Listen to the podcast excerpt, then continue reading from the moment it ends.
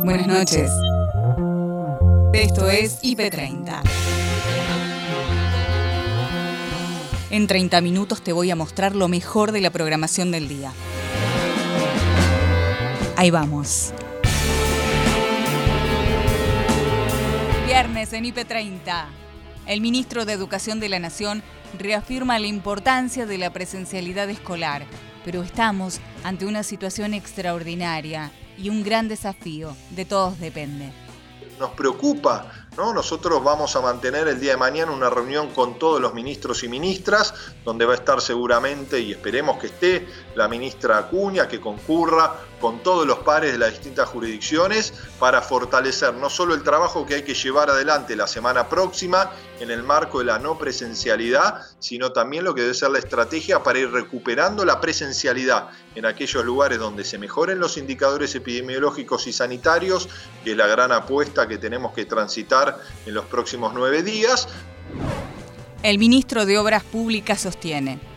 Es la circulación la que dispara la curva de contagios y es que un esfuerzo, la responsabilidad individual, pero también la decisión de, un presidente que toma, que toma medidas que son prudentes. ¿no? Era evidente que estas eran las medidas que había que tomar. Él lo, lo planteó el 18 de marzo cuando anticipó que estábamos entrando en un momento más complejo. Siempre tenés cosas que hacer y vas por más. Esa es la que va. Yo, por ejemplo, haciendo estas entrevistas me di cuenta, no, eso nunca más, Dalia. Bueno, haciendo teatro también, como que soy mandada de probar, pero de repente te das cuenta que probaste algo que no te sirve, que no ayuda. Entonces, es un laburo que, que, que aprendes mucho haciéndolo, más que preparándote y queriendo que todo salga perfecto. Proceso creativo de un artista. Si hay algo que va a salvarnos, es el arte. Que la gente pasa y se empieza a hacer preguntas. Hay como todo un combo de cosas que yo. A mí me despierta adrenalina. Y sobre todo el desafío. Y sobre todo, algo que no puedo controlar es qué va a pasar con la obra. Si se va a cuidar, si va a durar mucho tiempo, o qué va a hacer esa obra en la mente de cada persona que, que, se la encuentra.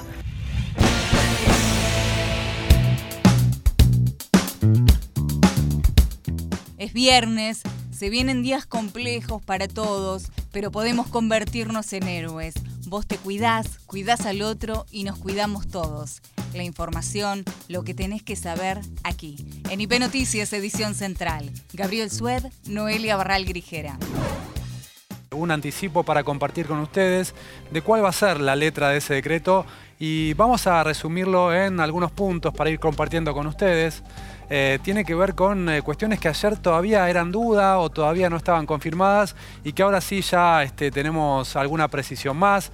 Eh, empezando, por ejemplo, por el servicio doméstico, que ayer todavía no se sabía si iba a estar autorizado o no. Bueno, hoy lo aclararon públicamente, el jefe de gabinete Santiago Cafiero dijo que no figura dentro de las actividades permitidas, dentro de las actividades esenciales, y es por eso que la semana que viene, en realidad desde mañana mismo, desde esta medianoche hasta el domingo 30 inclusive, no está permitido la circulación eh, de personas para la actividad de servicio doméstico. Sí, por supuesto, está permitida la circulación de personas para cuidado de otras personas, ya sean niños, adultos mayores, personas discapacitadas, pero estamos hablando aquí particularmente del el personal de limpieza, las trabajadoras, los trabajadores del servicio doméstico. Ese personal de casas particulares no va a tener permitido circular, así que atención con eso, sí quienes están al cuidado de otras personas. Vamos a otro punto que ayer se planteó como duda, o en realidad que hoy hay una novedad que tiene que ver con los cruces entre la capital y la provincia de Buenos Aires. Bueno, hoy hubo una reunión eh, encabezada también por Santiago Cafiero, pero que incluyó a, las autoridades de seguridad de las tres jurisdicciones, la nacional, eh, la provincia de Buenos Aires y la ciudad de Buenos Aires. Ahí lo que se definió es que los cruces entre la capital y la provincia van a estar cerrados para los que no sean esenciales. Eh, porque no quieren que haya turismo interno ni tampoco visitas al Gran Buenos Aires, alguna quinta, casa de fin de semana. No se va a poder pasar. Con esa decisión está relacionado el tremendo caos de tránsito que fue hoy la ciudad de Buenos Aires. Muchos porteños saliendo de la ciudad para ir a pasar los nueve días de confinamiento estricto, los que tienen la posibilidad, por supuesto, a casas eh, afuera de la ciudad de Buenos Aires, en el conurbano bonaerense. Y también esta decisión apunta a restringir muchísimo la circulación y poder controlar más. Por eso, de la mayoría de los pasos, más de la mitad van a estar Claro, 71 pasos directamente cerrados, 56 abiertos pero con todos estos controles que estamos diciendo, y solamente van a poder pasar los esenciales que tengan el permiso al día. Efectivamente. Comercios no esenciales. Bueno, esto hablaba recién Vilma Ibarra, ¿no? Fue una de las grandes discusiones desde que anoche habló Horacio Rodríguez Larreta diciendo los no esenciales van a poder vender en la vereda. El gobierno nacional diciendo no, los no esenciales no van a poder vender en la vereda, no se puede eh, hacer atención al público. ¿El consenso cuál es? Si vos, muy finito el consenso. Muy finito, muy finito. Si compraste algo por teléfono o por internet, lo podés pasar a retirar. Es decir, si hay una casa de ropa, vos podés pasar a retirar algo que compraste previamente. Pero si pasás por la vereda de esa casa de ropa y ves algo en la vereda que te gustó, no lo puedes pedir. Claro. ¿Quién va a saber si efectivamente vos lo compraste antes o no? Difícil de comprobarlo. Eh, y cuando se dice que efectivamente van a tratar de que ahora se cumplan los controles, bueno, hay cosas que son incontrolables. Digo, ¿cómo controlás este detalle tan fino? Es el acuerdo que se pudo alcanzar. Efectivamente, hay algo que sí es importante decir, que es que los dueños de comercios no esenciales que vivan en otro distrito, por ejemplo, los que viven en ciudad y tienen un comercio no esencial en provincia, o viceversa, viven en provincia y tienen un comercio no esencial en ciudad, no van a poder cruzar de distrito para abrir el comercio. Los empleados tampoco. Los empleados tampoco. Entonces ahí esa circulación sí va a estar restringida. Y la aclaración también de que en provincia de Buenos Aires directamente están cerrados estos comercios no esenciales, ni siquiera se puede hacer una compra por teléfono y pasar a buscar el producto. Efectivamente. ¿Qué pasa con la educación? Bueno, acá otro punto de discordia. En la ciudad no va a haber clases. Definitivamente no hay clases para los chicos ni nivel inicial, ni primaria, ni secundaria durante la semana que viene. Son tres días nada más, es cierto, pero no va a haber clases. Se suma Santa Fe a esta Santa Fe se suma, Córdoba salió a diferenciarse. Vamos a estar repasando puntualmente este tema en instantes con Mayra García, porque ahí sigue habiendo una bandera política, ¿no? Sigue habiendo una discusión política. Efectivamente. ¿Qué pasa con los certificados? Bueno, los certificados es un tema, en un ratito vamos a ir ampliando, porque ojo que se eh, respeta, siguen vigentes los certificados de los trabajadores considerados esenciales o de las actividades autorizadas, pero todo el resto cae y hay que volver a tramitarlo.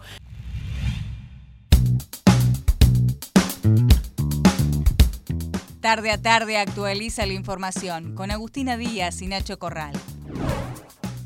Nos conectamos ahora directamente con nuestra compañera Maya Cobb, que está junto a una persona fundamental para la información que pueda llegar a aportarnos para los próximos días que se vienen. Maya, ¿cómo estás?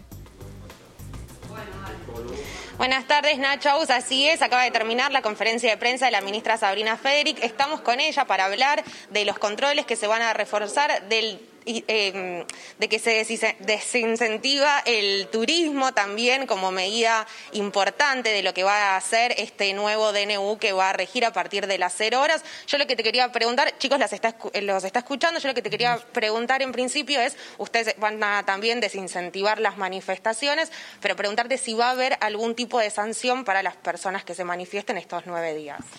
Bueno, eh, ¿qué tal? Buenas noches, Buenas eh. Nacho Agustina.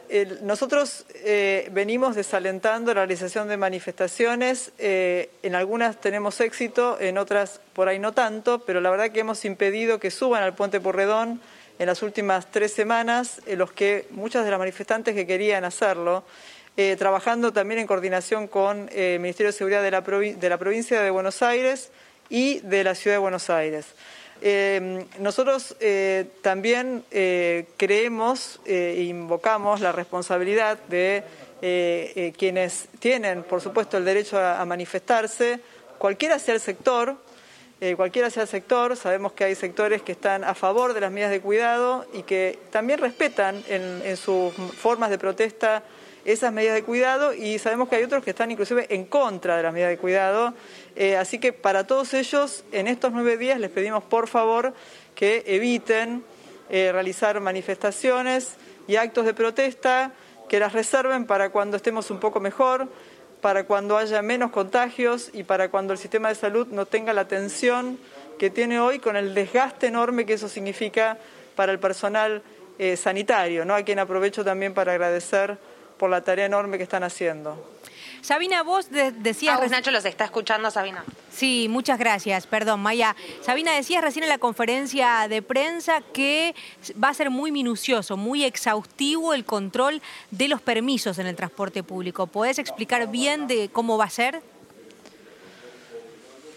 Sí, eh, lo que nosotros también acordamos hoy eh, acá en la jurisdicción del AMBA eh, es que debíamos tener criterios comunes sobre cómo hacer el control. Y uno de esos criterios comunes es prestar más atención a el uso del QR, porque el, certificado de los esenciales, recordemos que van a caer los certificados que se han otorgado a quienes no son esenciales, a quienes han estado autorizados por diferentes motivos eh, y solo permanecen los certificados de los esenciales. Esos certificados tienen un código QR, las policías, tanto de la provincia como de la ciudad, como las fuerzas federales, van a ser mucho más exhaustivas eh, de, lo que, de lo que han sido para poder realmente certificar la validez de, ese, de ese, esa imagen que se ve en general en el celular. Ese es un acuerdo al que llegamos, así que, y esa es una indicación expresa que hoy en la reunión que tuvimos con los jefes de las fuerzas federales les dimos para que eh, transmitan al personal que está en los 75 controles que tenemos nosotros de las fuerzas federales.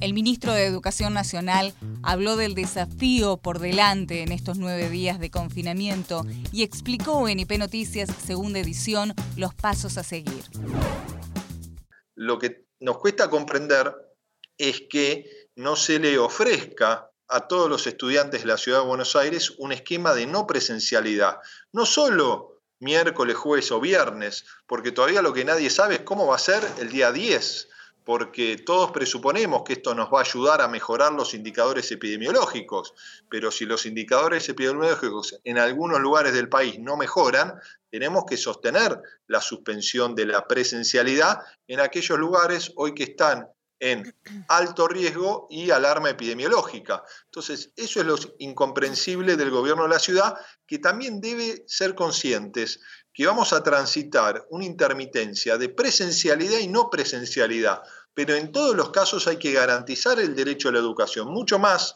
cuando la no presencialidad, hoy la ciudad, la debería garantizar para todos aquellos estudiantes, por ejemplo, que son de los grupos de riesgo que no pueden tener presencialidad en la escuela. ¿Qué estuvo haciendo el gobierno de la ciudad todos estos meses? ¿Pensaba que en ninguna instancia se podía llegar a transitar un momento de suspensión de la presencialidad frente a indicadores epidemiológicos y sanitarios tan complejos? Nicolás, eh, ¿cuáles son los recursos que tiene usted justamente como eh, ministro de Educación Nacional para garantizar que en este caso eh, los alumnos de Ciudad de Buenos Aires puedan acceder justamente a este esquema? Porque una vez más en el medio quedan los alumnos y en este caso se habla de una reprogramación, pero lo cierto es que va a haber estudiantes que no van a poder acceder al contenido educativo de forma virtual, por lo menos durante estos días solo por eh, concurrir a la ciudad, ¿no? A, las escuelas.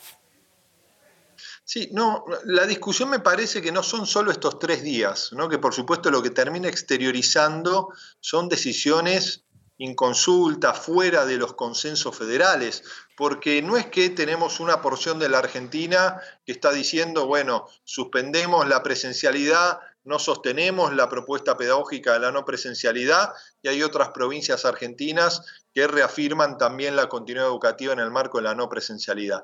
23, 23 de las 24 jurisdicciones educativas cumplen con los consensos federales que hemos construido. Y lo hemos construido a partir de mesas horizontales, a partir del diálogo, a partir de lo que es transitar una pandemia, a partir de lo que aprendimos en el 2020 y también lo que hemos aprendido en este 2021. Por eso, cuando uno observa que hay un gobierno de la ciudad que incumple un decreto de necesidad de urgencia, que incumple los consensos federales construidos en el marco del Consejo Federal de Educación y que hoy da un paso más en desconocer el derecho a la educación es que nos preocupa nosotros vamos a mantener el día de mañana una reunión con todos los ministros y ministras, donde va a estar seguramente, y esperemos que esté, la ministra Acuña, que concurra con todos los pares de las distintas jurisdicciones para fortalecer no solo el trabajo que hay que llevar adelante la semana próxima en el marco de la no presencialidad, sino también lo que debe ser la estrategia para ir recuperando la presencialidad en aquellos lugares donde se mejoren los indicadores epidemiológicos y sanitarios, que es la gran apuesta que tenemos que transitar en los próximos nueve días, pero al mismo tiempo garantizar la no presencialidad en aquellos lugares donde los indicadores objetivos sigan siendo de enorme complejidad.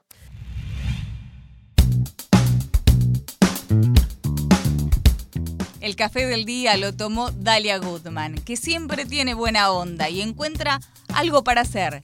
De eso y de sus obsesiones al momento de trabajar conversó con Nico quiero tener una sección en tu programa donde todos los días comento cosas comiendo una mandarina. No es mala. Lo vamos a probar. No es mala, es en serio. Para, ya, ya tengo el título. La periodista que tira fruta. Sí, no, pero con mandarina. Por eso, manda fruta. de la estación. Por eso. Estamos en época de mandarina. Ahora es mandarina. En verano comes uva o, o eh, pera o durazno, ¿entendés? La periodista que manda fruta, ¿entendés? Toda noticia falsa mientras, morfa fruta. ¿Dónde hay que firmar? Después te digo con quién tenés que hablar. Dalia, querida, volvés a la tele ahora, a Canal A. Todos nosotros te conocemos como comediante, pero antes que eso, vos sos locutora y tenés experiencia en el arte de la entrevista porque has hecho muchos programas de radio, pero ahora imagino que debe ser un desafío singular hacer un programa especialmente de conversaciones, ¿no? Sí, bueno, en principio te cuento, yo soy comediante, de venida comediante, pero antes que todo yo quise ser una locutora seria. Yo quería ser Liliana López Foresi. ¿Sabes quién era como mi gurú? Eh, Betty Elizalde. Yo quería ir por ahí. Qué divino. Después mis cagadas, mis papelones permanentes me dijeron, no, la comedia es como que estoy más contenida. Pero yo en principio soñaba con esto de ser una periodista, una entrevistadora seria. Y, no, y tuve una época de fanatismo grosso por Canal A, que, miraba mucho todo el tiempo los programas de, libros, de cultura. A mí es algo que me atrapa mucho porque siento que me nutro mucho cuando veo ese tipo de contenidos.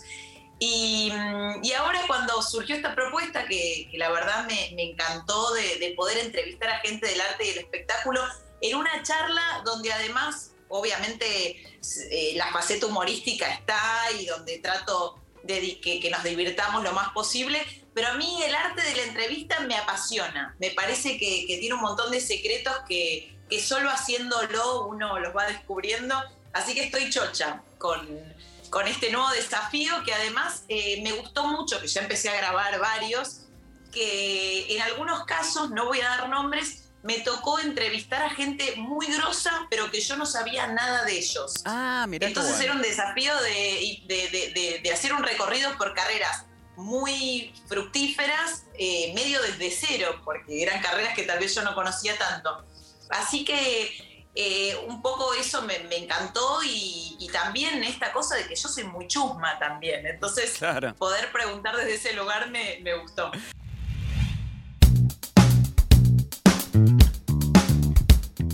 El ministro de Obras Públicas de la Nación, Gabriel Catopodis, se refirió al protocolo a seguir por las nuevas medidas de restricción anunciadas por Alberto Fernández. Respondió al tridente, Andrés, Leandro y Patricia, en Redacción IP. Es la circulación la que dispara la curva de contagios y es que un esfuerzo, la responsabilidad individual, pero también la decisión de, de un presidente que toma que toma medidas que son prudentes. ¿no? Era evidente que estas eran las medidas que había que tomar. Él lo, planteó el 18 de marzo, cuando anticipó que estábamos entrando en un momento más complejo de la pandemia, que estaba llegando la segunda ola. Lo fue también anunciando en cada una de, las cadenas que, fue, que fue comunicando y, la verdad que yo lo que creo es que hubo una respuesta de buena parte de la ciudadanía que, decide todos los días cuidarse, que no quiere enfermarse. Bueno, algún sector de la dirigencia política que, le costó entender, que, nos hizo perder tiempo, que nos hizo dar discusiones que, fueron absolutamente estériles. La realidad marca eso, ya no los argumentos del gobierno, sino los hechos propios de la realidad, pero ahora lo importante es que podamos encarar estos nueve días con, la mayor responsabilidad posible y también con el convencimiento que mientras podamos seguir recibiendo vacunas, mientras podamos seguir aumentando y, garantizando el plan de vacunación, vamos a estar en condiciones de ir de a poquito saliendo de esta crisis. Gabriel, antes de preguntarte por la situación de la construcción y las obras eh, en este contexto de, de los días que se vienen, vos fuiste intendente de un distrito bonaerense importante, muy relevante, muy industrial.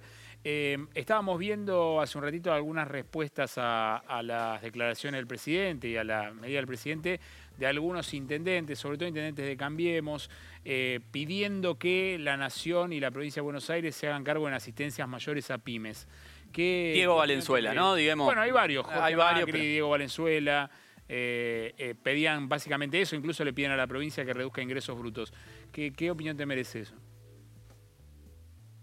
Que como lo hemos dicho cada vez que tomamos estas medidas, el, Estado va a estar, el gobierno va a estar presente, somos nosotros los que venimos cuidando a los sectores más humildes, pero también al comercio, a la pequeña y mediana empresa, programas como el Repro ya estuvieron, están y van a estar buscando siempre una asistencia financiera y una respuesta para, para que el empresario pyme pueda pagar los sueldos, para que puedan salir adelante, créditos a tasas muy pero muy subsidiadas, todas las medidas que hagan falta van a estar presente. Me parece que lo que también está claro es que, la gente no, no, está esperando cómo, cómo los va a cuidar la oposición, no está esperando cómo los, los va, lo va a cuidar Macri. Me parece que, está claro que, confía en este gobierno, que confía en las medidas de este presidente y que, y que sabe que, que, este era el camino, que este es el rumbo. El otro rumbo, el otro camino, lo que propone la oposición, en general, no lo digo por Diego Venezuela, con quien tengo una relación muy estrecha, pero en general lo que plantea la oposición claramente no funcionó en ningún lugar del mundo y no va a funcionar en la Argentina. Los datos, los hechos, este, la curva de contagio marca eso.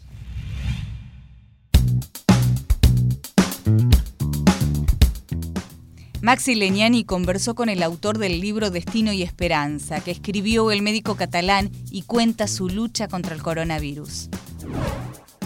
Yo he visto en bueno, enfrente de mí morirse gente sin ninguna patología, sin ninguna enfermedad y eh, pues de mi misma edad, incluso más jóvenes, porque el virus no discrimina. Si es verdad que tienes un, ah, pues mayor probabilidad de, que no te pase nada, ah, pero no vale la pena ah, jugar a la rueda rusa, porque hay personas que sin tener ninguna enfermedad crónica, estando sanos, pues les ha tocado pues, la, pues, pues, esa, eh, pues lo peor de, las cartas y han acabado perdiendo la vida. No vale la pena, la vida es bella, la vida puedes vivirla y eh, lo que yo recomiendo es que la gente se vacune, porque ahora mismo en Argentina están en una situación similar que estábamos aquí en Inglaterra en, en enero. En enero una persona se moría cada 60 segundos. Ahora, a partir de hace tres días, ya no hay restricciones, ya podemos abrazarnos, ya estamos en la calle. ¿Qué ha pasado? ¿Cuál es la diferencia? Las vacunas. En cuatro meses hemos vacunado el 70% de la población en una dosis y ya una de cada tres tienen las dos dosis. Eso ha hecho que ya prácticamente eh, pues nadie eh, pues tenga necesidad de estar ingresado en el hospital. Que las vacunas funcionan. Y eso es el mensaje que quiero decirlo y el, mensaje de esperanza que sé que ahora mismo Argentina está pasando un momento muy difícil, pero que las vacunas están, van a venir en las próximas semanas. Sí, totalmente. Recién contábamos, y vale la pena recordarlo, eh, y lo vamos a ampliar en minutos nada más, los próximos días van a ser importantes para la Argentina porque van a llegar varios millones de vacunas, de diferentes vacunas, Sputnik, AstraZeneca, es decir, vacunas de primer nivel como las que se suelen, y por suerte, estar aplicando aquí en la Argentina. ¿no? Eh, lo cierto es que en el mientras tanto, y ahí lo vinculo también con el ejemplo sobre todo de Inglaterra, ¿no? Eh, las cuarentenas, las restricciones, los lockdowns, como los querramos llamar, han sido muy duros. Es cierto que han sido intermitentes en Europa, pero han sido muy duros, ¿no? Recién, por ejemplo, en Francia eh, se puede ir a tomar un café después de mucho tiempo. En Inglaterra han logrado evitar los contagios y las muertes a partir de un cierre duro y las vacunas, ambas cuestiones, ¿no? Efectivamente, ha habido pues una diferencia muy clara entre cuando había los encierres, que la mortalidad bajaba, pero tan pronto como abrimos las puertas, tan pronto como la gente salía otra vez a la calle, volvía a, subir, a subir pues otra vez este virus. Por eso hemos tenido dos, eh, yo creo que casi tres olas. ¿Cuál es la diferencia ahora? La diferencia ahora es que a partir de enero ya tuvimos todas esas vacunas y ahora pues a pesar de que hemos abierto otra vez las puertas desde hace unas cuantas semanas, el número de infecciones es estable, pero lo importante es que el número de personas que necesitan asistencia en el hospital se ha reducido muchísimo y el número de muertes también. Por primera vez desde la pandemia, la semana pasada tuvimos días que no se murió nadie. Eso es increíble si eh, lo contrarrestamos con lo que estaba pasando en enero, que se morían más, casi 3.000 personas cada día.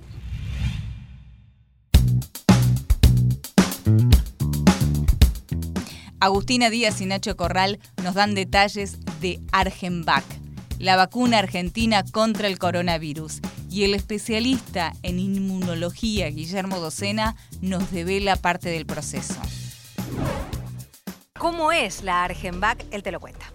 Tenemos que confiar en que cuando uno destina eh, un presupuesto o dinero para el desarrollo de medicamentos o lo que sea propio, eso es fundamental para nosotros. Si no, cada vez que pase algo de esto tenemos que empezar de nuevo de cero, eh, depender que otros países te lo den o no. Fíjate, en este momento la vacuna es un arma fundamental de poder en el mundo. Yo soy Guillermo Docena, soy investigador principal del CONICET, profesor titular de inmunología de la Facultad de Ciencias Exactas de la Universidad Nacional de La Plata. En realidad hay cinco proyectos de vacuna en Argentina. Nosotros somos uno de esos proyectos y es un proyecto que viene de tres años de desarrollo, de trabajo. Estábamos estudiándolo en otro sistema y este año empezamos a estudiarlo en COVID. En realidad estamos haciendo dos vacunas, eh, una vacuna similar a la que se da intramuscular y otra vacuna que es intranasal, eh, como si fuera un spray y bueno, la idea es, como todas las vacunas, generar anticuerpos que eh, bloqueen la entrada del virus a las células propias y de esa manera uno evitaría la, infección, ¿no? el cuadro patológico, la enfermedad. Hicimos una primera pruebita para ver si nos la presión. Nosotros lo que, lo que tratamos de hacer aquí es generar una, vacuna que no va a ser obviamente para frenar este primer frente de la pandemia, porque necesitas vacunas que ya estén desarrolladas y aprobadas como las que hay ahora, sino que la idea es generar vacunas para mantener el grado de inmunidad en la población a lo largo del tiempo de los años, o sea, para un segundo frente de contención. Recibimos fondos que son del presupuesto nacional, por decirlo de alguna manera, dinero que viene de los impuestos de la gente. Y en eso es fundamental el apoyo del gobierno a lo que es el desarrollo científico y a mantener a los científicos en nuestro país. Venimos acostumbrados a que la gente se vaya, sobre todo porque acá formamos muy bien a los científicos, funcionan muy bien en el exterior y es raro que vuelvan. Entonces cada oleada de científicos que se va es algo que estamos perdiendo.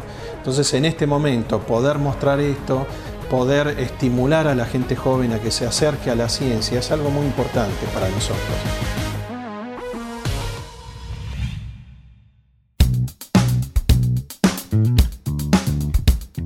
Nos vamos yendo y te dejamos un poquito de arte, sí, porque Mechi Esquiaga conversó con el gran muralista Martín Ron de sus inicios, de sus motivaciones, de su proceso creativo. Lo disfrutamos. Seguís rompiendo récords, Martín. Ya hiciste el mural más grande, más alto de la Argentina. Sí, es verdad. Eso fue, bueno, antes de que nos vayamos a, a casa por la pandemia en el 2020. Y ahora eh, volví superando una marca. O sea, no es que busque una marca, pero bueno, nada, se están dando oportunidades eh, muy interesantes de edificios grandes Así que estoy ahí superando día a día.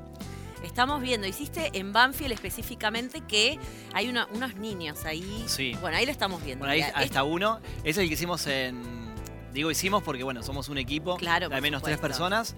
Eh, lo pintamos en marzo del 2020, justo terminándolo tres días antes del decreto. Que, se- y fue que buenísimo. nos guarden a todos, tres días antes de que nos guarden Claro, a pero fue buenísimo, o sea, lo terminé de pintar, la gente venía siguiendo el proceso y nada, se encontró descubriéndolo quizás eh, más tardío del año.